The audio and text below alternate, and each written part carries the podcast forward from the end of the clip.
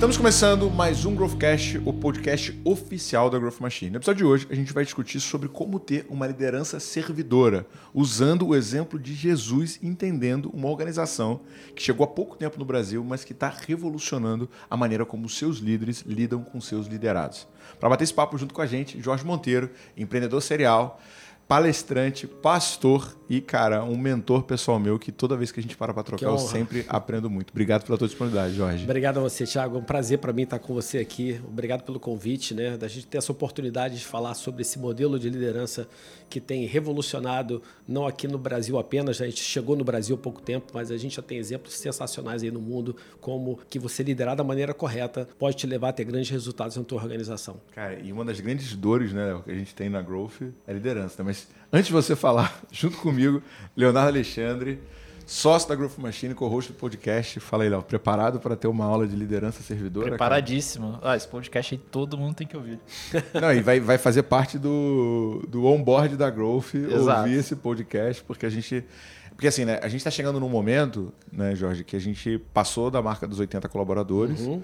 Agora a gente, nós como sócios, como fundadores da empresa, a gente já não tem mais contato direto com a operação. Nas nossas áreas a gente até tem, né? Mas tem muita gente, por exemplo, que a gente conhece, mas não conhece. Tipo, basicamente eu sabia todo mundo Sim. que fazia, que faculdade. Hoje em dia tem, tem pessoas né, que, que a gente encontra e fala assim: que área é essa pessoa na empresa? Então a gente está chegando nesse momento. Isso aí. E como a gente é muito orientado à cultura e a gente tem uma preocupação muito grande com pessoas, a gente tem muitos indicadores de satisfação, NPS. E um dos pontos que né, na nossa última pesquisa de cultura veio muito à tona foi reclamação da camada gerencial, que a camada gerencial tem desafios de evolução, como somos, nós, nós somos uma empresa jovem, somos uma startup, com qualquer startup, os líderes têm que conseguir né, ter a tua primeira experiência de liderança e entender qual é a melhor maneira de conectar aquilo que a gente fala aqui em cima na estratégia com a operação. Então esse é o nosso desafio. Mas antes da gente entrar no, no, no, no nosso ponto central, cara, quem que é o Jorge?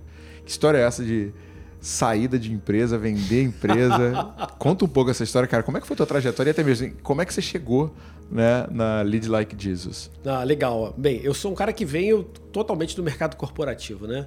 Eu construí minha carreira é, na Ambev, né? Eu fui trainee da, da, da Brahma ainda, né? Junto com o pessoal do Garantia, eu entrei praticamente junto com eles na companhia, fiz parte daquele grupo que fez toda que fez toda a transformação da companhia. Eu participei da, da criação da primeira operação de distribuição própria da companhia. Foi, foi o Marcel que desceu, né? Não foi o Beto, né? Foi o Marcel, foi o Marcel. Foi o Marcel então, cara. eu fiz parte de um grupo que praticamente refez o modelo de distribuição da companhia que é tá no ar até hoje. Então, ah, eu trabalhei com a McKinsey num projeto, na época chamado Projeto Fênix, que foi o um projeto que redesenhou o modelo de distribuição para o ano 2000. A gente começou a fazer isso em 93. Caraca, então, caramba. Foi interessante. Em 93 a gente começou a redesenhar o modelo de distribuição Brahma School. E aí, depois de montado o projeto lá com a McKinsey, recebi o seguinte desafio: ó, você tem que botar isso em prática. e aí. E aí eu fui para Ribeirão Preto montar uma operação em Ribeirão Preto que tinha que ser uma operação padrão, só que tinha um detalhe. A gente precisava substituir um revendedor que o contrato dele vencia em 38 dias e ele não podia saber que a gente estava fazendo isso. Nossa. Então nós tivemos que montar tudo escondido, do zero. Então foi assim, uma coisa de louco. Você imagina montar uma empresa, uma, toda uma operação de distribuição em 38 dias. Arrumar lugar, construir, comprar caminhão, fazer Caramba. montar rota. Não, sabe, sabe que a cena que me vem? Tom Cruise com aquela bomba e aquela contagem agressiva. e os fios para fora assim, ele não sabe qual que ele puxa, né? Cara, e foi muito interessante. Esse para mim foi um desafio legal demais. Mas esse movimento, ele foi algo muito importante na minha vida. Por quê? Um belo dia, tudo montado lá, tudo bacana, e eu recebo a notícia: ó, você está recebendo uma visita daqui a pouco. Quem? Jorge Paulo Lema, Beto Sucupira, Marcel, Magin, tá todo mundo vindo para cá. Já estavam chegando. Aí, beleza, os caras sentaram aquele, lá. Aquele suor frio Cara, aqui, né? eu, um, um, garoto, né, um jovem, né? E aí, sento lá, o lema do meu lado, no meu computador, explicando para ele o que, que era. Tá, tá, tá. Os caras foram embora, aquele alívio, né? Aí, três dias depois, o meu diretor me liga e falou assim: Ó, precisei conversar com você. Eu falei: caramba, deu, deu ruim. E aí ele foi, chegou: Ó, tem uma carta para você, uma carta do Marcel. Aí, quando eu olho a carta, a carta dizia lá algumas coisas. Num trecho ele falava o seguinte: Jorge, você pensa e age como dono. Quem pensa e age como dono tem que ser dono. A partir de agora, me chama de sócio. Bem-vindo ao clube. Caraca! e ali foi a minha Ali eu que já era workaholic, virei mais workaholic ainda, né? E então, cara, tive uma história de, de sucesso, uma história na Brahma muito importante para minha vida, até que chegou um momento em que eu resolvi fazer uma virada. Eu fui para o mercado de telecom. A gente estava no boom da banda B no Brasil, começando a banda B no Brasil. Eu fui contratado pela Bell South, que era uma operadora americana que veio para o Brasil para montar a BCP em São Paulo, a BCP no Nordeste. E eu fui lá participar da criação da BCP. Depois disso, eu acabei me juntando ao pessoal da TL, participei da criação da Claro, que foi comprar a BCP. Foi muito engraçado eu fazer do dirigência da empresa que eu tinha montado. O pessoal, o pessoal não pode ver o Jorge aqui, não, não vão saber que a gente está sendo comprado. Fundar a Claro até que aí eu recebi um convite para Ipatim, cara, onde eu peguei a operação do Rio aqui na época Terra Arrasada e a gente fez que um, ano isso? Eu foi em 2003. Cara, e a gente fez a operação da TIM virar uma grande operação. Foi até engraçado que a operação do Rio, Rio, Minas e Espírito Santo ficou maior do que a operação de São Paulo. Você sabe que o meu primeiro emprego foi ali na Fonseca Teles, Eu né? sei disso, eu era o diretor de lá nessa tu época. era nessa época? Olha aí. eu fui diretor regional do Rio. Coincidência.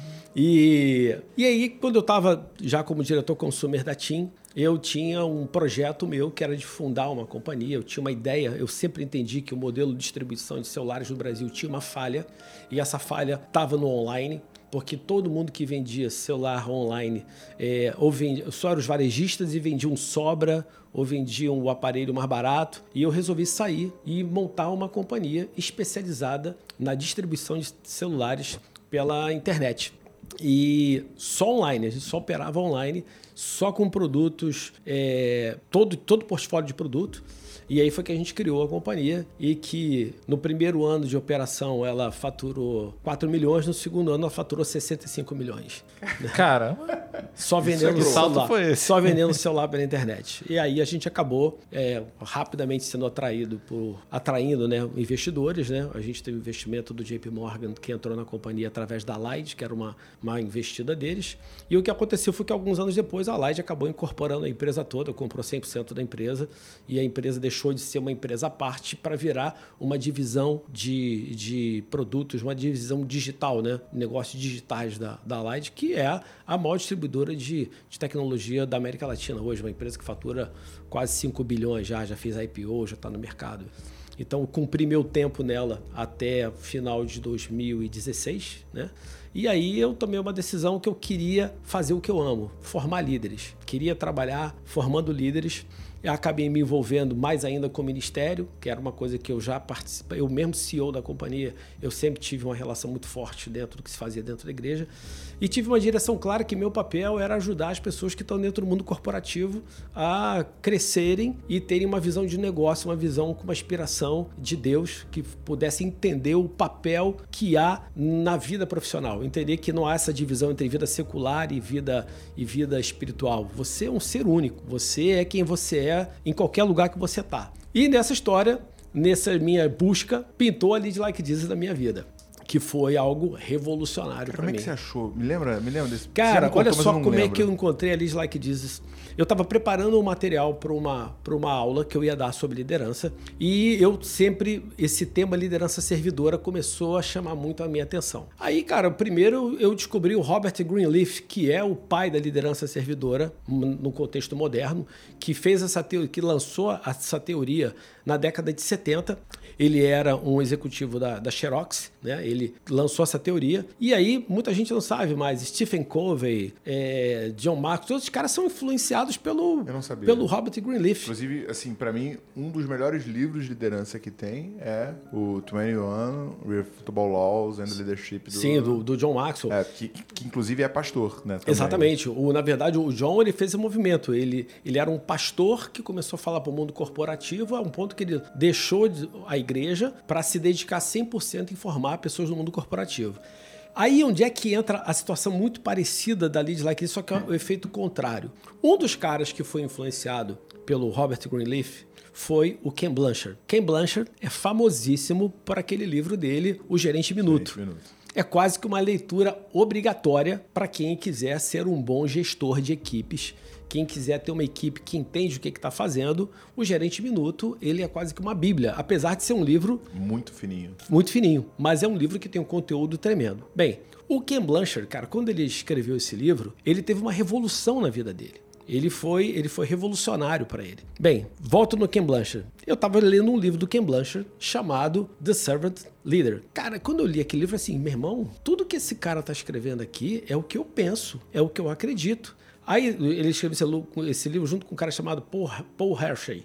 Depois eu li outro livro dele chamado The Servant Leader in Action. Aí falei, eu tenho que saber mais. Quando eu vou fuçar, eu descubro que ele tinha fundado a Lead Like Jesus. Cara, quando eu vejo, eu falo assim, meu irmão, essa organização tem tudo que eu acredito. Vi que eles tinham parcerias internacionais. A Lead Like Jesus existe há 20 anos está presente em 30 países. E quando eu olho, não estava no Brasil. um pouquinho de coincidência. Um pouquinho, não estava no Brasil. Começamos um contato, né? É interessante que eu mandei um contato, foi atendido por uma pessoa na África do Sul, que me mandou para um cara nos Estados Unidos, que me conectou com um cara na Colômbia. Olha só que coisa louca, né? Como Caramba, é que o negócio é global, como é que a operação é global. E começamos a conversa. Ficamos ali meses até eles entenderem que eu poderia realmente ser um parceiro deles. Aí um dia eu fiz a pergunta, falei, gente, como é que vocês podem estar em 20 países, em 30 países? Vocês estão na América Latina, vocês estão na Colômbia, vocês estão no Chile, vocês estão no Equador, vocês estão no México e não estão no Brasil, cara. A resposta dele foi assim, Jorge, estava guardado para você. A gente entende que as pessoas que se conectam com a gente, a gente tenta entender que não é porque elas querem ou porque a gente quer, é porque é a pessoa que não, tem que estar ali. E é, um, e, é um, e, é um, e é um paradoxo grande, porque se você pensa no seguinte, o Brasil ele é o primeiro ou segundo em tudo. Né? Uso de rede social, usuários do WhatsApp, usuário do, do Instagram, usuário do Facebook. E aí você pega também, né? Se você quiser ir para a ponta cristã, também, né? Se, Sim. Né, é, talvez, sei lá, não sei agora estatisticamente a população, mas é uma população altíssima. Né? E, e não ter ninguém no Brasil olhando para isso é realmente estranho. Não, e, e o que está acontecendo agora é o que é está se vivendo, né? Por que, que aconteceu? A gente começou a operação no Brasil, fez agora em março um ano, né?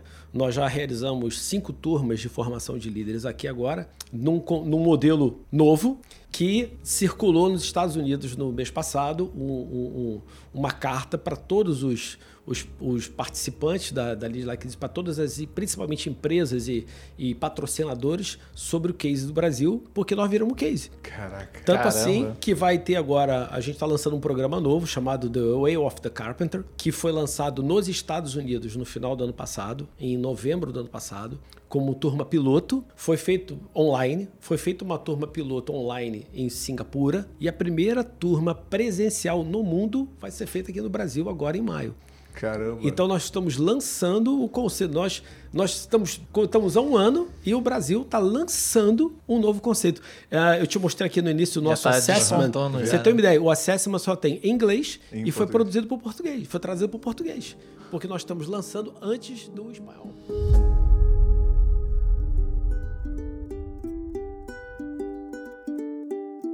Cara, mas deixa, deixa eu só dar um passo atrás em relação à, à ponta de liderança. Né? Eu, há um tempo atrás, não vou falar exatamente a data, porque senão o meu time briga comigo, mas eu recebi um feedback né, que duas pessoas estavam se desligando da minha empresa, do meu time, e dentro da entrevista de desligamento elas falaram que o problema da saída delas era o Thiago. Sim. Né? E como empreendedor, né, o John Maxwell ele fala isso no, no 21 que quando ele, não sei se você lembra da história, mas ele fala que ele assumiu uma igreja, que é, essa igreja ela estava com 400 membros, uhum. né? E ele começa a classificar o nível de liderança, porque ele fala o seguinte, que é, o líder ele define o máximo de pessoas que ele consegue ter debaixo dele, né? E o Exatamente. líder, e o líder de verdade ele não cria seguidores, ele cria líderes. Né? Exatamente. Né? Que aí ele consegue realmente extravasar. E cara, nesse momento eu comecei um processo interno, sabe, de buscar formação, de buscar mentoria, de buscar terapia, de buscar treinamento. E tô num processo de transformação, a metanoia é muito grande lá para cá, né, Léo? Tá trabalhando. É, é importante. Ainda tô longe, né? Eu, eu sou um cara muito apaixonado por tudo que eu faço. Então, quando eu tô fazendo as coisas, eu vou com um nível de intensidade muito alto. Sim. Nem todo mundo consegue aguentar o meu nível de intensidade. O Léo, ele já tá salvo, já tá salvo, entendeu? E, e, o empreendedor, eu sinto que ele passa muito por isso, porque diferente de quando você é um colaborador de uma corporação, que o feedback de você não ir bem é você ser desligado, né? Quando você é empreendedor, o feedback é você não crescer, né? O que, que você entende que é o desafio primordial da liderança e é o principal ponto que as pessoas mais procuram o Jorge ou a Lead Like Jesus e como a gente entende que a minha empresa está passando por um problema de liderança. Então vamos lá. Primeira coisa, eu vou usar uma frase do John Max, do próprio John Maxwell. Tudo cresce e cai em função da liderança. Uma organização cresce em função da liderança, uma organização cai em função da liderança. Sempre a liderança é a responsável pelo crescimento ou pela queda. Agora, por que, que isso acontece? Porque, na verdade, o principal papel da liderança, eu digo o seguinte, é trazer clareza. Muita gente falha porque não entende que o papel, o papel da liderança principal é trazer clareza. Clareza de direção, para onde nós estamos indo. Clareza, na verdade, de valores. O que, que vale e o que, que não vale nessa jornada, ao longo do caminho. O que, que eu espero de você ao longo dessa jornada. Fica muitas vezes o líder, ele sabe muito bem o que ele quer, mas ele tem uma dificuldade de traduzir isso em algo que seja entendível pelas pessoas que ele lidera. E muitas vezes é nessa que está a grande falha. A pessoa falha porque ela pensa o seguinte: mas eu não sabia o que esperavam de mim. Ou na verdade é o seguinte: mas, olha só, eu nunca entendi que eu era a pessoa para fazer isso. Ou seja, há um grande problema de clareza. Então muitos falham por quê? Porque não sabem para onde querem ir, outros porque não sabem comunicar para onde eles querem ir, e outros que não sabem entender em que etapa o liderado dele está nesse processo de ida. Então, o que eu entendo hoje é isso. Tudo no final das contas é uma questão de clareza. Para onde eu quero ir, o que equivale e em que etapa está o cara que vai caminhar comigo. Faz sentido para você isso? Total, total, total. E quando a gente olha para Jesus, né? Eu vi o Godri falando isso uma vez. Pensa no seguinte, ele pegou 12 derrotados, né? Ah, se reclamar, ah, meu time não... Meu, ontem, nosso one on one. Não, cara, eu preciso de mais gente. 12 incompetentes, né? 12 caras incompetentes. E simplesmente pegou esses caras e fez surgir a maior organização que existe no mundo. E mudou não só o mundo, como o calendário. É isso aí. Mas aí está um detalhe. Eles eram incompetentes em quê? É aí que eu vou começar também de trás para frente para você entender um conceito de pipeline de liderança. O conceito do pipeline de Jesus, que a gente chama, que é o The Way of the Carpenter, você precisa lembrar que Jesus ele era um carpinteiro. Então, para para pensar, o que, que um carpinteiro precisa saber? Primeiro, ele precisa visualizar o que ele quer construir, correto? Sim. Depois, Sim. ele vai escolher os materiais adequados que ele tem à disposição para fazer aquilo ali. Então, de repente, a maneira para fazer a perna de uma cadeira é de um jeito, mas a madeira que precisa fazer a parte arredondada do banco é outra. Então, um dos papéis de um carpinteiro é visualizar o que ele quer fazer fazer, entender os materiais que ele precisa e saber como trabalhar aquele material para que ele possa usar ele da maneira correta. Esse é um primeiro ponto. Então você precisa ver que ele começou o seguinte: chamava todo mundo, ó, me segue e eu vou fazer de vocês pescadores de homens. Início do pipeline. No final ele fala, vão e façam discípulos. Então ele começa dizendo, me siga e agora vão. Pipeline, me segue, pipeline, final, vai. Então quando ele olha ali, todo mundo que estava começando com ele era novato. As etapas são novato, aprendiz, trabalhador qualificado e mestre professor. Então, olha só, Pedro ele era incompetente, não era? Total. Como pescador de homens, mas como pescador de peixes ele era incompetente? Não. Não. E esse é um ponto importante que às vezes o líder esquece. O fato de uma pessoa ser competente numa atividade que ela realiza hoje, ela pode ser um profissional qualificado, um mestre naquela área, mas quando você chama ele para outra atividade, você precisa entender em que nível ele está naquela nova atividade. E é nisso que às vezes você falha quando você pega um bom vendedor e quer botar esse cara para ser um gerente, um supervisor e quebra cara. Por quê? Porque você está validando ele em cima da, do nível que ele tem naquela atividade. Mas quando você traz ele para outra, você precisa avaliar em que estágio ele está. E aí a maneira de liderar, a estratégia de liderança, ela é diferente. Eu tenho que liderar um novato de um jeito, um aprendiz de outro jeito, um profissional qualificado de outro jeito e um mestre de outro. O cara que é um novato, eu digo a ele o que, como, quando, onde, por quê. O cara que é um aprendiz, eu mostro a ele como, eu tiro dúvidas dele. Então, esse cara aqui, eu estou meio que motivando o início dele, esse cara que eu estou ensinando. O cara que é um profissional qualificado é um cara que eu já tenho que mentorear ele, porque é um cara que sabe como fazer, mas às vezes pode estar tá passando por uma etapa difícil. E o cara, quando é um mestre, quando é um professor, eu tenho que empoderar esse cara e enviar o cara. São estratégias de liderança diferentes. Ou seja, se você quiser ser um bom líder, você precisa ter um estilo de liderança para cada um dos seus liderados. Você precisa ter um estilo de liderança para cada etapa que o cara está. Você literalmente tem aí um arcabouço de estilo de liderança. E essa é a analogia que você faz com a cadeira. Exatamente. A cadeira está na escolha do material. Então, olha só. Na hora que Jesus pega lá um pedaço de madeira, ele é um pedaço bruto. Mas esse, essa madeira, depois de aplainada, depois de torneada, talvez depois de cortada, ela pode ser usada naquilo que ela está sendo feita, aquilo que você quer usar ela. Ou seja, o conceito que a gente fala do carpinteiro, ele sabe escolher bons materiais. Então, quando Jesus olhou para os discípulos, ele não buscou neles qualificações que tinham a ver com o que eles tinham feito antes. Ele não buscou rabinos, ele não buscou, ele não buscou nenhum cara qualificado na na, na, na, arte da religiosidade. Falou: não, não, eu quero cara cru, eu quero gente crua, eu quero gente que tenha disposição para me seguir, disposição para andar comigo, disposição para entender qual é a minha visão, disposição para dar continuidade à minha visão. E aí tem uma coisa que eu falo muito. Eu tive participei de um fórum de CEOs há dois meses atrás, onde o tema era contratação estratégica. E aí eu percebi o caminho que a coisa estava tomando. Falei assim: tem um detalhe, vocês estão contratando olhando pelo retrovisor ou olhando para frente? Assim, como assim? Meu amigo, você tem que contratar com base na visão que você tem. Eu tenho que contratar pessoas com base na visão que eu tenho para minha organização e não com base na organização que eu tinha lá atrás. Você está entendendo? É essa uma estratégia. O que Jesus fez? Jesus não pegou discípulos com base na capacidade deles no conhecimento da religião judaica. Ele queria caras que tivessem um coração aberto para escutar uma nova realidade, um evangelho, uma nova, uma nova notícia e tivessem dispostos a viver aquilo ali com ele e caminhar. Então, estrategicamente falando, dentro de uma organização, eu preciso olhar o seguinte: quem são as pessoas que tem um coração certo, que tem uma mente aberta para caminhar comigo para onde eu quero ir como empresa, para onde eu quero ir como organização. E que é engraçado, né? Pegando primeiro, eu quero jogar, eu quero jogar pro Léo em seguida, mas primeiro o gancho do vendedor, né? Se a gente olha qualquer organização, na maioria das vezes o departamento de vendas é o departamento que menos evolui. Sim. Por quê? Assim como na política, né, que acontece a mesma coisa, como é que a gente escolhe os nossos governantes? Carisma, habilidade de comunicação, habilidade de fazer promessa. Isso aí. Né?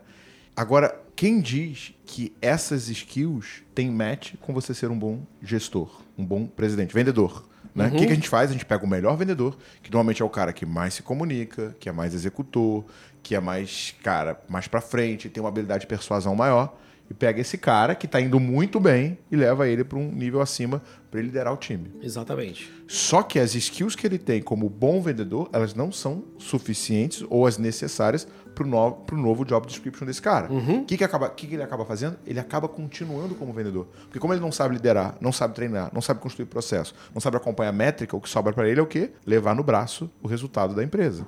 E aí, o que acontece? Cria-se uma estrutura não sustentável que faz com que esse negócio não evolua. Isso aí. Eu não sou um, um excelente gestor de vendas, eu sou um excelente vendedor. O que, que eu faço? Lembra que você falou para mim uma vez? Cara, o Bernardo organiza processo e você motiva o time. Exato, exato, exato. E eu acho que o grande desafio do empreendedor, e eu quero jogar essa pro Léo, é que a gente é obrigado a assumir uma função de liderança. Porque não é mais você que entrega, não é mais você que executa e você começa a aumentar o teu time. Uhum. Só que não necessariamente o fundador é o cara que vai conseguir levar a empresa para o próximo nível. Foi um pouco do que o Steve Jobs fez com o John Sculley na Apple, lá na década de 80, mas ele se deu mal, porque o John Sculley não conseguiu entender a genialidade Sim. do Jobs e quis jogar o cara fora, quis chutar ele para fora dele. E chutou, né? E o, e o Jobs volta, sei lá, 15 anos depois para salvar a Apple de uma falência, porque iria quebrar para hoje ser a empresa mais valiosa do mundo. Mas assim, cara, o que, que você entende, Léo? Que é o maior gap tá, dos nossos clientes quando a gente olha para crescimento em relação à liderança, principalmente a galera que passa pelo, pela imersão, ou a galera que passa pelo 10x que fala muito contigo.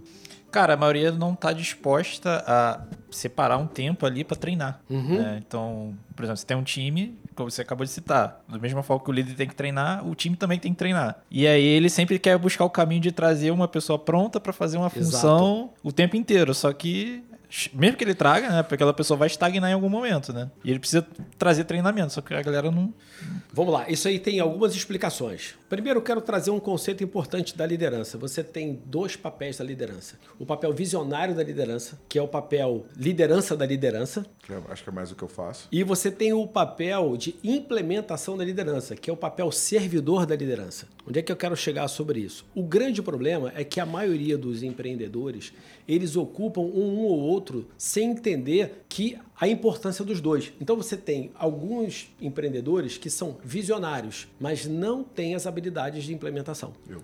E outro você tem o cara que ele é um, ele tem muita capacidade de implementação, mas não tem a capacidade visionária. Sabe o que acontece, eu e o Léo, a gente sai no tapa de vez em quando? Você percebe quando eu não estou falando do momento atual e estou falando do futuro e tipo você leva um tempo a perceber que eu estou falando de cinco anos na frente? Só que eu descrevo como se já existisse, aí ele fica maluco, entendeu? Não, mas, mas isso faz sentido. Mas olha só, olha, olha como é que é o segredo. Eu vou trazer aqui uns exemplos práticos. Posso dar exemplo de empresa aqui? Vou trazer uns exemplos práticos de empresas que adotaram isso. Por quê? Nos Estados Unidos, a lei de like diz, como já existe há muitos anos, já tem organizações grandes e que usam solidamente o nosso modelo de liderança. Vou citar um exemplo aqui: você tem a Chick-fil-A, que é hoje uma das melhores e maiores redes de fast food dos Estados Unidos, né? Há oito anos consecutivos ela ganha o prêmio de melhor, melhor rede de fast food dos Estados Unidos e que tem uma cultura organizacional altamente sólida. Você tem a Tyson Foods, que é uma das maiores empresas de alimentos do mundo que usa esse modelo como modelo de gestão da companhia. Você tem a WD-40, que eu vou dar um exemplo já já sobre isso, que adotou um modelo muito prático que resolve isso que a gente está falando. Mas vamos lá. O papel, o papel, pensa numa pirâmide organizacional. O papel do topo é o papel visionário, que tem como seguinte papel: dar a direção, mostrar a visão. É o papel de direção, papel de visão da organização. É o papel que, junto com o seu top management, define as estratégias, define os objetivos da organização. Esse é o papel visionário. Mas aí você precisa transformar isso aqui em implementação. Aí que vem o papel implementação da, da, da liderança, que é o papel servidor. Nessa hora você faz o que com a pirâmide? Você inverte ela.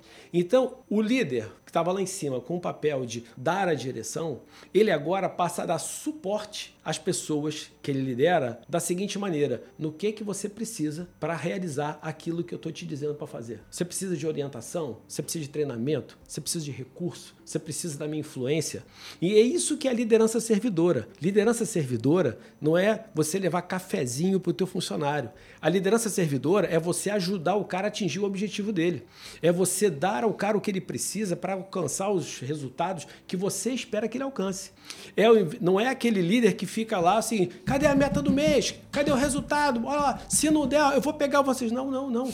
Você vai fazer o seguinte, meu irmão, virou a pirâmide, cara, o que, que você está precisando? Então você faz o que a gente chama de parceria de desempenho, aonde eu defino objetivos claros, combina o que é um bom trabalho e ajuda o cara na jornada dele de, alcan de alcançar esse resultado. Fazendo o quê? Reconhecendo um bom trabalho, corrigindo o que está fora de rota e apoiando ele no desenvolvimento desse trabalho. Então, a liderança hoje, o conceito da liderança servidora é esse é onde eu tenho objetivos claros e eu, como líder, te ajudo a desenvolver.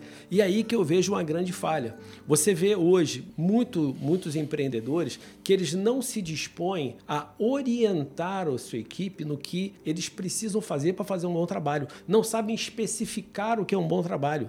Porque, olha só, saber especificar o que é um bom trabalho. Um exemplo que eu sempre dou, dois exemplos muito interessantes e não são historinhas, não. São sempre meus exemplos, são cases reais. O pai chegou para o filho e falou o seguinte: olha Chegou, tava o quarto uma bagunça. Falou assim: olha, eu quero esse quarto arrumado em cinco minutos. Então, dentro do conceito de meta smart, o pai falou assim: ele definiu o que ele quer, o quarto arrumado, e definiu um tempo, cinco minutos. Quando o pai voltou, tava uma pilha de sapato num canto e uma pilha de brinquedo no outro e a cama feita. O filho, eu arrumei o quarto. Ele disse, você não arrumou o quarto. O que, que faltou ele especificar? O que era para ele um quarto arrumado. Pela perspectiva dele. Então, um quarto arrumado para mim é sapatos dentro do armário e brinquedos dentro do baú. Então, o líder precisa especificar para ele não apenas o que ele quer de resultado, mas o que é para ele um bom trabalho. Aí, o filho devolveu. Pai, eu tenho um problema. Meu armário está lotado e meu baú também. Tá aí um impedimento de que o trabalho fosse realizado da maneira que o pai esperasse. Aí o pai volta com a orientação. Então nós vamos fazer o seguinte: vamos fazer uma seleção de quais são os brinquedos que você brinca ainda, quais são os sapatos que dão em você e nós vamos doar para que abra espaço para que você possa fazer o trabalho do jeito que eu quero. Você está entendendo? E isso, essa, esse exemplo bobo de um, de um pai com um filho na arrumação no quarto é, é um exemplo que acontece muito dentro das organizações. Você fala que o cara vai fazer um bom trabalho, mas o que é um bom trabalho? O que é um objetivo bem. Ou seja, o que, que adianta o cara bater uma meta, mas ele detonar o relacionamento com, com, com, o cliente, o relacionamento interno, ele ter um, um bad debt enorme ali dentro. Burnout. Ele ter burnout. Não, não, olha só, para mim o mundo. Bom, uma boa venda para mim é uma venda que acontece dentro da margem que eu estou definido, dentro do que o, para que o pagamento aconteça dentro dos prazos esperados, que a gente consiga fazer isso dentro, do, dentro dos das métodos que a companhia considera como sendo corretos. E isso é um bom exemplo. A Apple tem um exemplo prático disso A Apple, se você sabia disso, mas os funcionários da Apple usam um, no crachá deles um, um, um, cartãozinho, um cartãozinho escrito 10 regras do JB, que são baseadas em princípios bíblicos, para que eles possam tomar decisões. O é JB? O JB era o diretor, era o diretor de negócios é, internacionais. Ele cuidava de Ásia, Pacífico e Américas. Né? Ele era o grande homem de negócios corporativos da Apple, que quando a Apple teve um problema de, de de ética nos seus negócios, o Steve convidou o JB para ir para lá. É, e o que, que ele fez? Ele falou: Olha, eu resolvo, mas resolvo do meu jeito. E o jeito dele era de, definindo determinados comportamentos que ele esperava das pessoas. Então ele falou: Eu defini para eles o que, que é um bom trabalho, o que, que é para mim uma venda bem feita. E é isso que eu acho que a gente precisa trabalhar dentro das organizações. O que, que é um bom trabalho.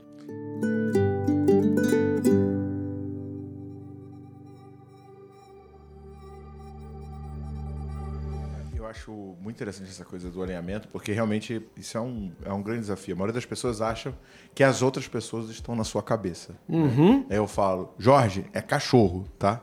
Eu pensei num Doberman, você pensou num, num pug, né? E aí você chega com o pug, e aí o líder fala, caraca, você não sabe trabalhar, né, Jorge? Você não entende nada do que eu te peço, né? E aí já vai para o descontrole emocional. Exatamente. Né? Porque tem uma quebra de expectativa. E na maioria das vezes, é, a frustração ela vem da expectativa menos realidade. Né? Então eu boto meu time de vendas para vender. E é o nosso principal papo. Então eu espero que meu time atinja um determinado patamar de receita. E aí o time atinge um patamar abaixo. O que, que acontece? Frustração. Uhum. Frustração traz o quê? Tristeza. Tristeza traz o quê? Raiva. Raiva, o que, que acontece? Desconta no time. Desconta no time, já criou um ambiente péssimo que vai ser cada vez pior. Por isso que você tem que ter isso claramente definido. Vou trazer para você aqui o exemplo da, da, da WD-40. Quando a WD-40 conheceu esse conceito, isso lá nos Estados Unidos, tá? Do, da parceria de desempenho, eles resolveram que essa ia ser a maneira de gerir a equipe deles.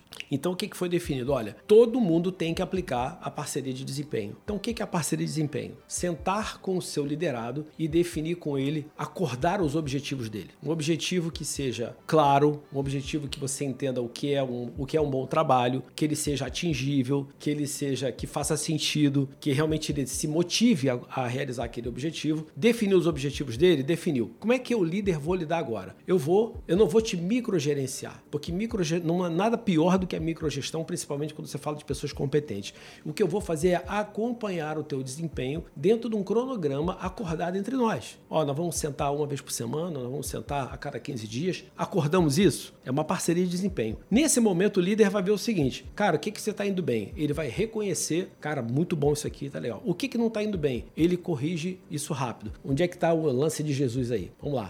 Jesus pergunta o seguinte: Cara, quem dizem que eu sou? Aí a pessoa fala: Um diz que você é João Batista, outro dizem que você é um profeta. Tá, mas quem vocês estão dizendo que eu sou? Aí Pedro fala assim: Cara, você é o Cristo, filho do Deus vivo. Jesus, na mesma hora, fala para ele: Ó, bem-aventurado você, Simão Barjonas, porque aquilo que você me disse não foi revelado por ninguém, não. Foi próprio Espírito. Pô, Pedro fez aço, né? Dali a pouco, Jesus fala que ele ia ter que morrer. E Pedro fala assim: tá maluco, Jesus? Que tira essa ideia da tua cabeça. Que vai morrer o quê? Jesus fala para ele: cara, sai de reto, Satanás, que não tenho nada contigo. Na mesma velocidade que ele elogiou, ele corrigiu uma coisa, um comportamento errado. Por quê? Porque Pedro não estava conseguindo olhar as coisas pela perspectiva de Jesus. Jesus mostrou assim: cara, olha só, vocês estão enxergando a coisa de um jeito, mas a maneira que eu estou enxergando é outra. É aí que o líder precisa ajustar a visão. Onde é que eu quero trazer isso para você dentro de uma companhia? Um dos grandes problemas que a gente tem dentro de empresas é quando você não elogia a tempo. Quando você elogia a tempo, você gera frustração. Cara, pô, fiz o trabalho tão bem feito, ninguém ligou, ninguém fez nada. E depois você esquece. Então você precisa rapidamente reconhecer o desempenho, porque isso traz encorajamento. Isso traz para o cara a vontade de continuar. E quando ele está errado, é que nem um navio ou um avião. Se tu tá um grau errado, se tu corrige isso rápido, ele o efeito dele é quase nenhum. Mas se tu deixa muito tempo para corrigir, ele já fez um estrago e voltar é muito complicado. Então nós temos que aprender a fazer isso. A gente tem que parar de ficar empurrando com a barriga o elogio, a correção. Correção é o seguinte, é ajustar o que não está bem, ajustar o que não está legal. E aí a última etapa vem a avaliação de desempenho que quando você faz esse modelo de gestão, a avaliação você já de sabe o resultado. É, é, apenas uma retrospectiva do que, que aconteceu, não é uma DR. Porque você já. É, eu acho que o nosso desafio de usar avaliação de desempenho é definir claramente essa expectativa do resultado individual de cada pessoa, para eu poder, quando chegar no, no, trimestre que eu vou fazer, eu analisar e falar: Léo, você entregou isso aqui? Você entregou isso aqui? Você Exato. entregou isso aqui? E um outro ponto, é, tem uma coisa que a gente ensina muito dentro do nosso workshop, na Imersão Growth Machine, que é o seguinte. Eu criei um, um, modelo onde você calcula vendas de trás para frente. Então você define quanto você quer vender, Sim. divide pela taxa de conversão e você sabe quantas oportunidades você tem que ter em etapa. Correto. Qual que é a cultu cultura mais comum de um gestor? É chegar para o vendedor e fazer o que você falou. Cadê as 10 vendas? Uhum. Cadê, Jorge? Tá faltando. Ó, dia 10, dia 10. Cadê as 5 vendas? Isso vamos aí. lá, Jorge. Vamos executar. O Jorge não tem ideia do que, que ele vai fazer para trazer as cinco vendas. O que, que vai acontecer? Pressão, nervosismo, estresse. A tua performance que está ruim se torna pior. Por isso que o objetivo tem que ser construído junto com ele. Por isso que ele tem que construir o objetivo junto com ele. Você sabe o que aconteceu na WD-40? Eles botaram a seguinte regra: olha só. Quem não fizer isso com a equipe, o dia que você tentar demitir alguém e você não tiver feito, é você que vai ser demitido. Aí o primeiro cara que foi lá, ah, eu quero demitir o vendedor. Ah, por quê? O cara não está entregando resultado. Você fez com ele todo o processo? Ah, não. Então quem está demitido é você. Tá começou a criar a cultura. Certíssimo. Eu quero trazer um exemplo aqui para você meu, que vai tem tudo a ver com o que você está falando. Quando eu estava lá em Ribeirão Preto, Uh, a gente implementou, implementou a automação da força de vendas. O vendedor passou a ter um palm topzinho onde ele tinha toda a informação do ponto de venda dele. Então a gente sabia o potencial de venda que o cara tinha.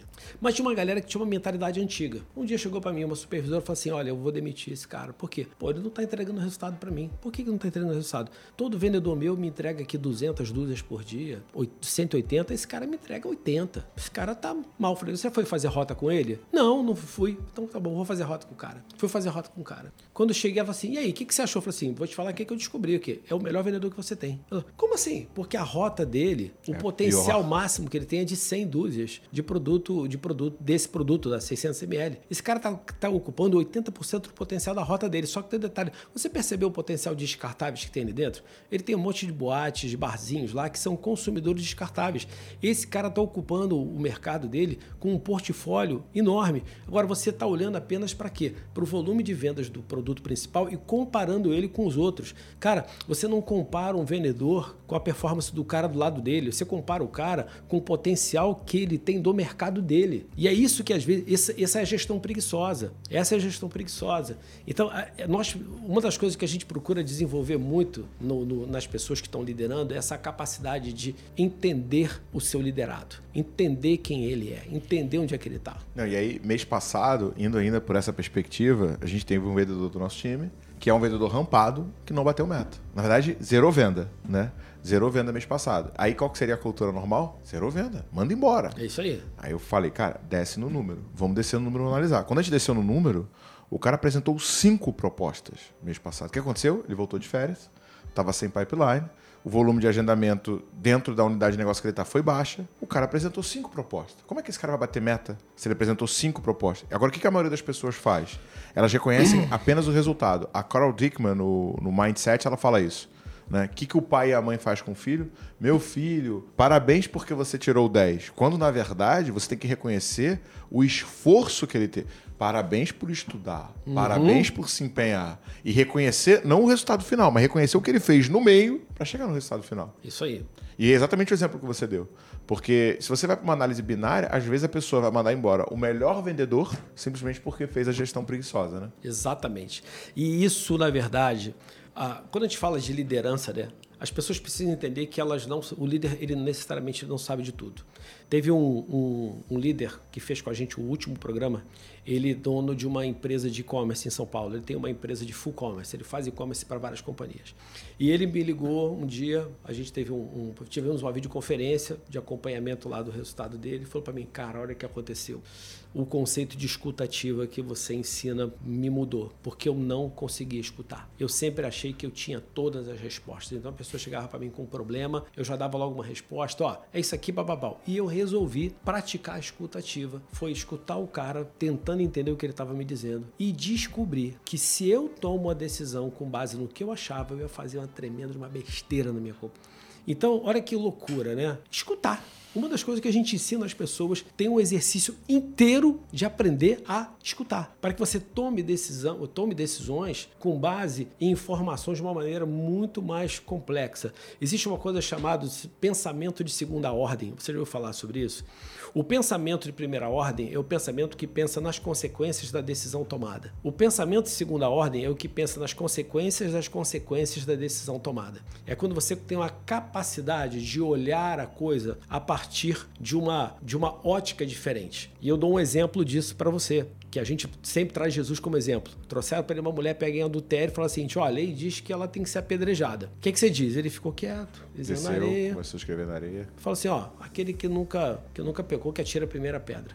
O que, que ele fez? Ele usou uma coisa chamada distanciamento reflexivo. Distanciamento reflexivo é quando eu saio da pressão que colocam na minha cara para que eu tome uma decisão com base no que estão me mostrando e me coloco numa posição que eu posso me pôr de sair daquilo ali, olhar para uma perspectiva diferente, entender o que está por trás, a consequência da minha decisão e vim com uma resposta transformadora. Você não responde de lata, né? Você conhece a passagem na bíblica? Já, já, já. E é porque assim, pela lei, né, dos judeus, se você pegasse uma mulher adultéria, ela seria morta, né? normalmente por apedrejamento. E aí estão lá os, os, né, os religiosos, a mulher chorando e Jesus aqui e o pessoal é uma encruzilhada, né? Porque Sim. se ele fala assim, não, não vai apedrejar ela, ele foi contra a lei. É isso aí. Né? Se ele fala assim, apedreja ela, ele foi contra a graça. Exatamente. E, contra o princípio que ele estava pregando. E, e, e, muita gente, né, fica, ah, o que ele escreveu, o que ele escreveu, o que ele escreveu.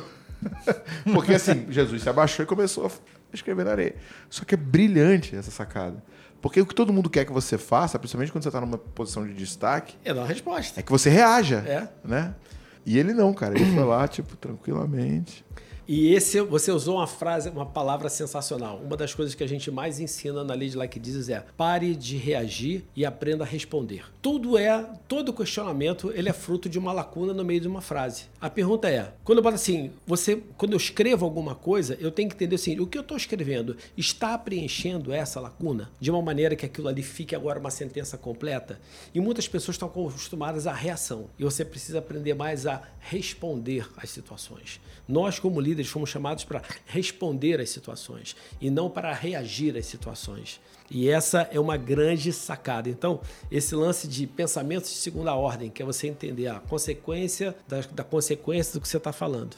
E você fazer muitas vezes esse distanciamento reflexivo para que você possa tomar uma decisão que ela tenha, ela olha todo, todo o ambiente, uma visão de 360 graus daquilo que está envolvendo, vai te fazer ser um líder mais eficaz. Todo o processo de liderança que a gente ensina como Lead Like Jesus é para transformar o líder em um líder mais eficaz, um líder que entrega o resultado esperado com a qualidade esperada, mas é aí que entra o lado transformacional, que ele entende que o relacionamento dele não é transacional, ele é transformacional. Eu quero transformar uma organização, eu quero transformar uma sociedade, eu quero transformar uma comunidade. Eu posso até usar elementos transacionais, mas o meu objetivo é transformacional.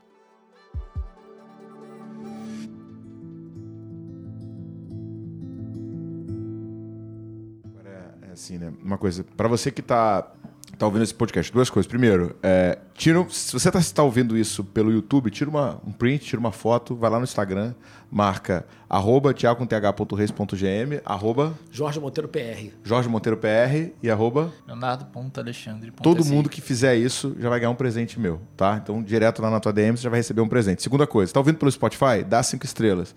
Tá ouvindo pelo YouTube? Deixa um like, já se inscreve no canal do Growthcast. Assim, toda vez que a gente lançar um conteúdo novo, você vai ser avisado de primeira mão.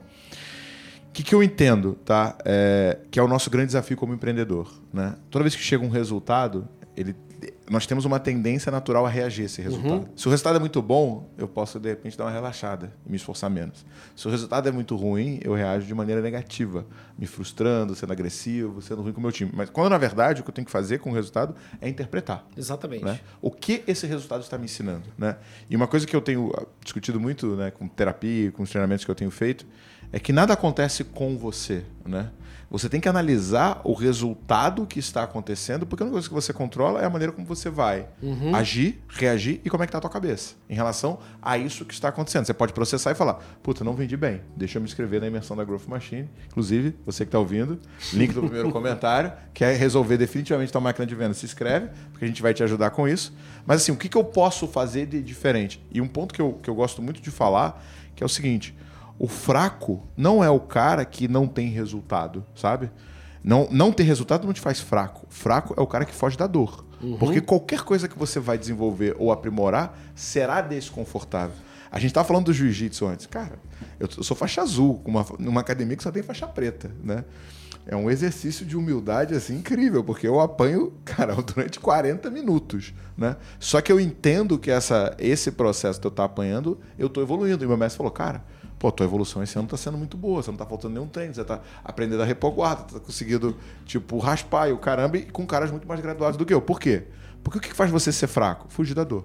É não entender que o processo de desenvolvimento e evolução, e exatamente essa passagem que você citou de Pedro e Jesus, que Jesus, pelo amor né, que, que, ele tinha a Jesus, ele falou: Senhor, não, não, o senhor não vai ser crucificado, eu não vou deixar isso acontecer. Mas esse fazia parte do plano e do processo. Exatamente. E, e, e, esse ponto é interessante porque as pessoas elas têm uma tendência a não querer passar pelo processo. E na verdade, as transformações, elas sempre acontecem a partir de um processo. Eu sempre falo que toda transformação ela tem quatro etapas. Primeiro ponto, você muda o nível de conhecimento da pessoa. Você tem que trazer uma nova base de informação. Essa nova base de informação, ela tem que mudar o quê? A tua cosmovisão. Ela muda a maneira como você enxerga as coisas, né? Isso te leva a uma mudança de comportamento. E é isso que provoca uma mudança de cultura. Então o que acontece? Só que você não muda as coisas da noite para o dia. Eu tenho que entender o que, que eu tenho que mudar na base de comportamento, o que, que eu vou mudar então na minha maneira de enxergar as coisas, o que, que eu vou mudar na minha maneira de agir para então ter, eu ter uma transformação cultural. Isso é um processo. E é um processo que você precisa viver ele, que você precisa passar por ele. Então quando você pega ali os três anos que a gente fala que, que Jesus ele teve 10, 30 anos de preparação e 3 anos de execução. Ou seja, ele teve 10 mais 10 vezes mais tempo de preparação do que teve de execução, e a partir dali a execução dele influenciou para sempre. Né? Então o que acontece? Ele pega aqueles caras durante três anos e cumpre essas etapas com eles ali, cara, de uma maneira clara. Ó, primeiro vê como é que eu faço, agora vou mandar vocês de dois a dois para fazerem, vou empoderar vocês, agora vai ter um feedback, agora vocês vão caminhar comigo aqui, vocês vão começar a fazer, e quando vocês estiverem prontos, eu vou embora e vou mandar vocês seguirem adiante. Liderança é isso. É você formar as pessoas que vão dar continuidade na tua visão. Sabe que tem uma coisa interessante que no outro dia eu estava explicando num, bate-papo sobre esse? Judas morreu, se suicidou. Ficaram 11, não foi? Uhum. E aí, num determinado momento, se reúne e fala: olha, temos que colocar alguém no lugar dele. E tinha um monte de gente para botar, meu irmão. Parou para pensar nisso? É. Eles não ficaram assim, quem eu boto? Não, não. Eles tinham pessoas que caminharam juntas, que estavam prontos, até que chegou no momento ali que eles resolveram tirar a sorte entre os dois últimos que ficaram definir o critério, ó, tem que ser alguém que andou com a gente desde o início, né? Tem que ter alguém que caminhou com a gente, tal, beleza, ó, vai ser esse aqui. Ou seja, você vê que até no processo de formação de sucessores, os caras se prepararam para isso. Não tiveram dificuldade em colocar o do cara no lugar dele. Já é. parou para pensar nisso? Não, não, não. E, e outro ponto é esse, né? Porque, assim, no final do empreendedor, você tem dois caminhos, né? Ou você cria uma empresa que você profissionaliza e bota um CEO, ou você vende. E para os dois cenários, você tem que dominar a liderança. Né? Se você não dominar a liderança, não tem jeito. E aí, dominar a liderança é muito do que a gente está falando. De você ter as ferramentas, né, como você citou, ter metodologia, ter métrica. Por exemplo, cara, em vendas, como é que você vai conseguir tipo, otimizar a tua operação se você não tem um CRM como o Zorro, por exemplo? Pra, que te dá métrica, que uhum. te dá BI, que te dá informação. Não adianta. Ah, tô no, tô no caderninho ou na planilha de Excel. Cara, você não vai para frente. Jorge, o que, que você entende que é, eu, eu, quero, eu quero duas, du, duas informações importantes. Primeiro, como é que eu faço uma, um autodiagnóstico se eu estou com problema de liderança ou não? Sim. Né? E segundo, qual é a principal ferramenta para a pessoa poder evoluir dentro desse gap de liderança? Legal. Olha só, você tem uma das principais ferramentas para você avaliar a sua liderança é o feedback. Né? Você tem aí o feedback que você pode criar metodologias de avaliação 360, que hoje várias organizações têm isso. Na Lead Like Diz, nós temos um, um, um assessment, assessment específico, onde esse assessment é muito interessante porque ele pega 20 situações dentro de uma organização e te dá ali quatro escolhas de ação que você faria frente a ela. Então, por exemplo, você tem lá uma, uma, uma ação. Olha, eu tenho um cara. Tem até um exemplo desse bem parecido que você falou aqui. Eu tenho um cara que sempre entregou resultado na minha empresa. Mas nos últimos meses ele não tem trazido um número para mim. E ele não tem demonstrado eh, interesse em melhorar. Você vai fazer o quê? E coloca lá as quatro opções. E é interessante que nenhuma das quatro está errada. Apenas cada uma delas mostra o nível de liderança que você está. E aí a gente faz uma avaliação para você entender onde é que você está como líder e o que, que você precisa desenvolver na tua capacidade de liderança. Então, eu acho que o líder ele tem que ter essa disposição de estar tá se avaliando continuamente, de estar tá sempre buscando seu aperfeiçoamento. Tem um, um, a gente usa um anagrama chamado lead, né? Eu preciso como como como como líder aprender a entender o nível, o learning, né? como é que está o nível do meu liderado e desenvolver objetivos para eles que estão adequados àquilo ali. Com o estágio que ele se encontra. Exatamente. Outra coisa, eu preciso avaliar ele, o evaluation, eu preciso avaliar esse cara. Outro ponto, eu preciso adaptar a liderança ao momento que esse cara está vivendo. E eu preciso desenvolver quem? A mim e a ele. Porque pode ser que os problemas que o meu liderado está tendo não são apenas por problemas dele, são problemas meus, da minha capacidade de liderança. Então, o líder ele tem que estar constantemente andando com outros líderes, ele tem que estar constantemente buscando desenvolvimento, ele participando de algum, de algum programa que ajude ele a crescer como líder.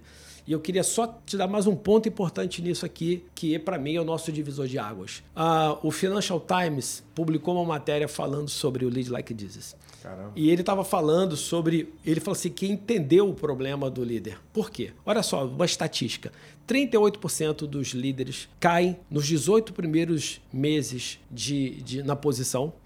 E outra coisa impressionante, cara, quase 20% dos CEOs da Fortune 500 caem nos dois primeiros anos. E nenhum deles cai por falta de competência, de conhecimento, por falta de capacitação técnica. Todos caem por problemas insidiosos, como orgulho, falta de caráter, falta de inteligência emocional. E aí que está o detalhe: todo mundo busca desenvolver a liderança em cima de técnicas e táticas e estratégias. Só que o grande problema está onde? Está no líder, está no interior dele, está no coração dele, está na motivação pelo qual ele lidera. Você já parou para pensar qual é a motivação que um cara tem para liderar? Ele está ali porque ele quer status, porque ele quer ser servido, porque ele quer ser reconhecido, ou por ele está ali porque ele quer servir, porque ele tem compromisso com aquela visão, porque ele tem compromisso com aquele propósito. E é nisso que o pessoal falha. Então eu tenho que começar a desenvolver o líder a partir disso. E é isso que a gente fala. Eu quero desenvolver é a motivação do líder. É o que está no coração dele, é o porquê que ele precisa ver isso como causa. Para então, quando você trabalhar nele técnicas e táticas e estratégias, esse cara tem a motivação correta. Então, esse para mim é um ponto que a gente precisa trabalhar hoje dentro da liderança. Você precisa começar a avaliar o que está dentro do coração do cara. E o, e o cara do Financial Post falou sobre isso. Falou assim: olha, você manter o modelo atual de desenvolvimento de líderes é como você querer reorganizar as cadeiras de um barco afundando. é literalmente isso. Ele deu esse exemplo. É que nem você querer reorganizar as cadeiras de um barco afundando. Você precisa trabalhar agora é esse lado da, da, do coração do líder, da motivação do líder. Cara, animal, animal. Sensacional. E, e, é engraçado assim, né, cara? Porque eu tenho muito uma, uma, coisa do propósito, sabe? Porque que me motivou a quebrar, a, a montar a Growth foi eu ter quebrado em 300 mil reais. Uhum. Ter, um dia eu ter aberto a geladeira e ela tá vazia e depender da ajuda da minha mãe para pagar aluguel e fazer compras do mês. Né? Aquele momento ali eu vi, velho, eu não quero que nenhum empreendedor que está sonhando em criar um negócio passa por isso também. Assim, o que eu fico falando para esses caras o tempo inteiro é, velho, cara, esse é o nosso propósito, esse é o nosso propósito, esse é o nosso propósito. Só que quando a empresa começa a ficar maior, você tem um desafio de replicar isso para todo mundo. Mas esse é o papel do líder. O, o, líder ele tem que ser o grande defensor do propósito e da visão da organização. Ele é o grande patrocinador. Vai chegar um momento que você dentro da tua organização, você não vai ter mais papel operacional. Teu grande papel vai ser sempre ser o quê? O guardião da visão, o guardião do propósito da organização. E é nisso que o pessoal falha. O Ken Blanchard hoje na Ken Blanchard Company, porque o que, que o Ken fez? Quando ele, ele, ele, depois de um tempo, ele resolveu fundar a Lead Like Jesus. Então ele tem a Ken Blanchard, que fala para o mercado corporativo secular, e a Lead Like Jesus, que fala para o mercado corporativo que é, não tem problema nenhum em, em, em admitir as suas crenças. Então a gente tem duas organizações que praticamente têm as mesmas coisas. Você sabe qual é o papel dele na companhia hoje? Ele é o, ele é o Chief Spiritual Officer da companhia. é? Não, mas na Apple tinha o Guy Kawasaki, que inclusive é um cara incrível para quem não segue, que fala muito de empreendedorismo, de propósito que ele era evangelista então, da Apple. O papel dele era evangelizar a comunidade em relação à Apple. Então, todo dia o Ken manda uma mensagem para os funcionários falando, cara, sobre o propósito que eles estão ali, o que, que eles estão construindo. Ele mantém os caras vivos, ele mantém viva a chama do propósito da organização. É, uma dúvida que eu tenho é sobre a senioridade desses líderes. Se hoje existe um tipo de classificação, alguma coisa dependendo do porte da empresa. Olha só, Senioridade não é questão de idade. Senioridade, para mim, é uma questão de atitude, uma questão do quanto você está disposto a, a realmente mergulhar naquela visão, naquele propósito, naquela, naquela maneira, na cultura da organização. Então, para mim, a senioridade está nisso. Agora, você tem que entender o seguinte: tem pessoa, a senioridade ela tá ligada para mim à musculatura desenvolvida ao longo ao longo da vida. Então tem certas situações que, por exemplo, eu hoje, eu, vocês, a gente que está no mercado há muito tempo, você olha ela assim e fala: isso aqui é isso. Por quê? Não é porque a gente teve uma revelação é, naquele momento.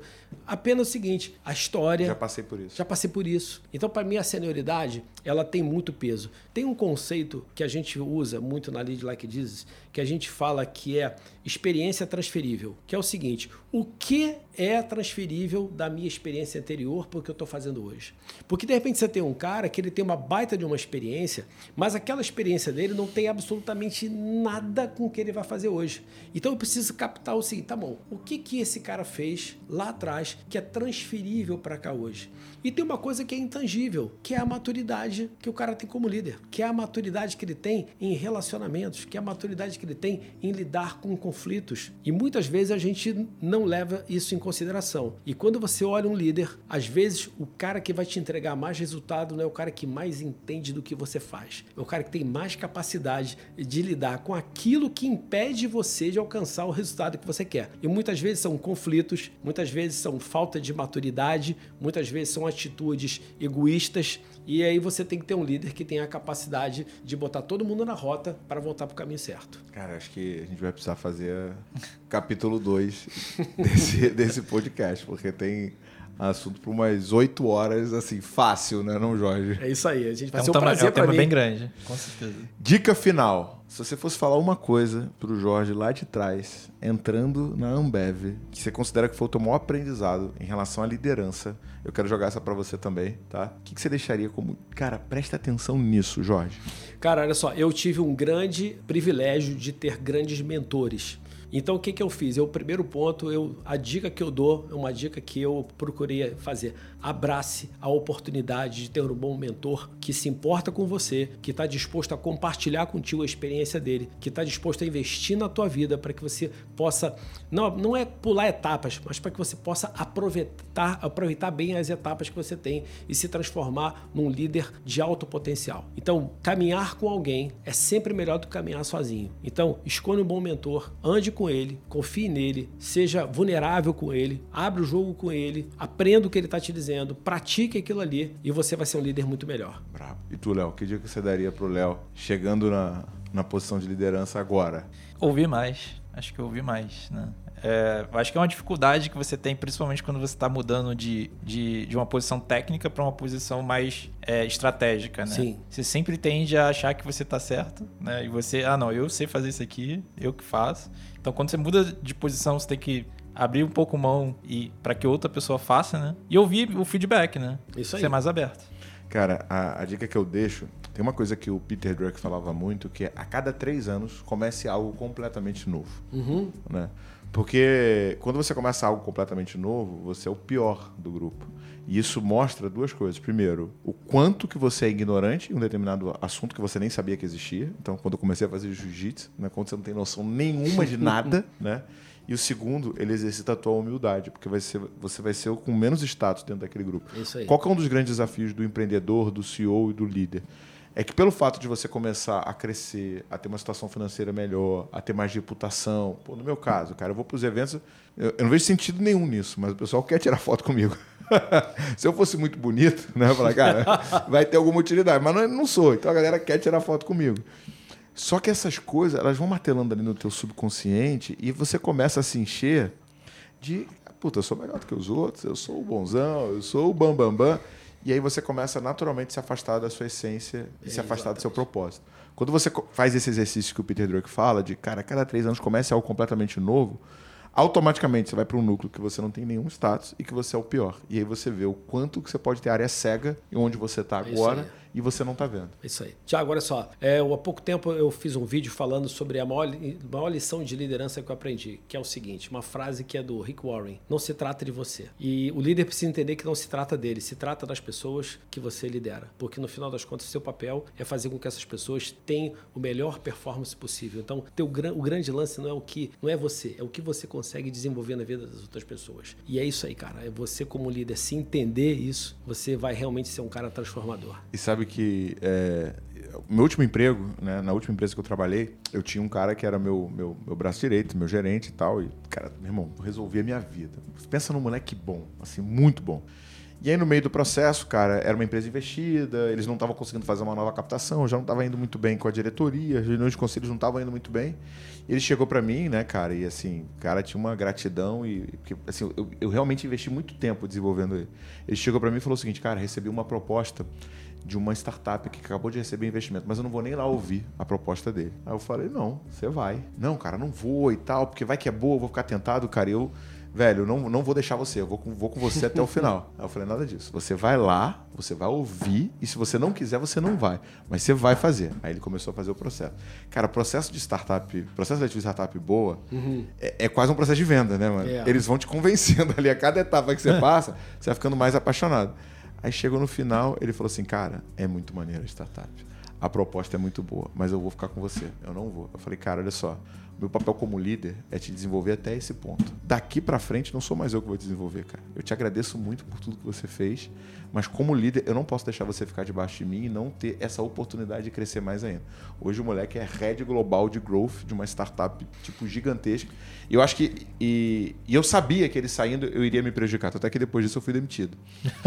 é, mas eu mas eu acho que a liderança é isso, sabe? É você olhar para o teu time acima do teu interesse. Você começou essa conversa começa falando sobre as 21 irrefutáveis leis da liderança do John Maxwell. E aí você tem uma coisa chamada lei da tampa. Uma organização nunca vai acima da tampa que o líder define para ela.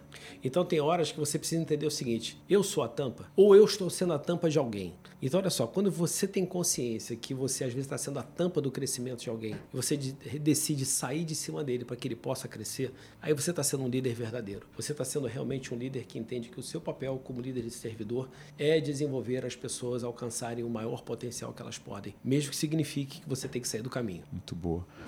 Jorge, quem quiser trocar ideia contigo, participar do treinamento da Lead Like Jesus, como é que faz para te achar? Cara? cara, olha só, meu Instagram é Jorge Monteiro PR, eu tô sempre falando ali com as pessoas, né? Eu tenho meu site jorgemonteiro.com.br também e a Lead Like Jesus, leadlikejesus.com.br. A gente vai realizar um programa agora esse mês, né? Esse mês está começando agora, que vai ser o lançamento do The Way of the Carpenter, o primeiro presencial no mundo, né? E a gente está tendo o privilégio de fazer isso aqui no Brasil. Então, para mim vai ser um prazer aí quem quiser me achar eu... pelo Instagram Tendo agenda, eu tô lá. Eu tô lá. Léo, quem quiser trocar ideia contigo, como é que faz? LinkedIn, leonardo.alexandre.si. Bom, thiago com th.reis.gm e foi pra conta. Isso aí. Boa.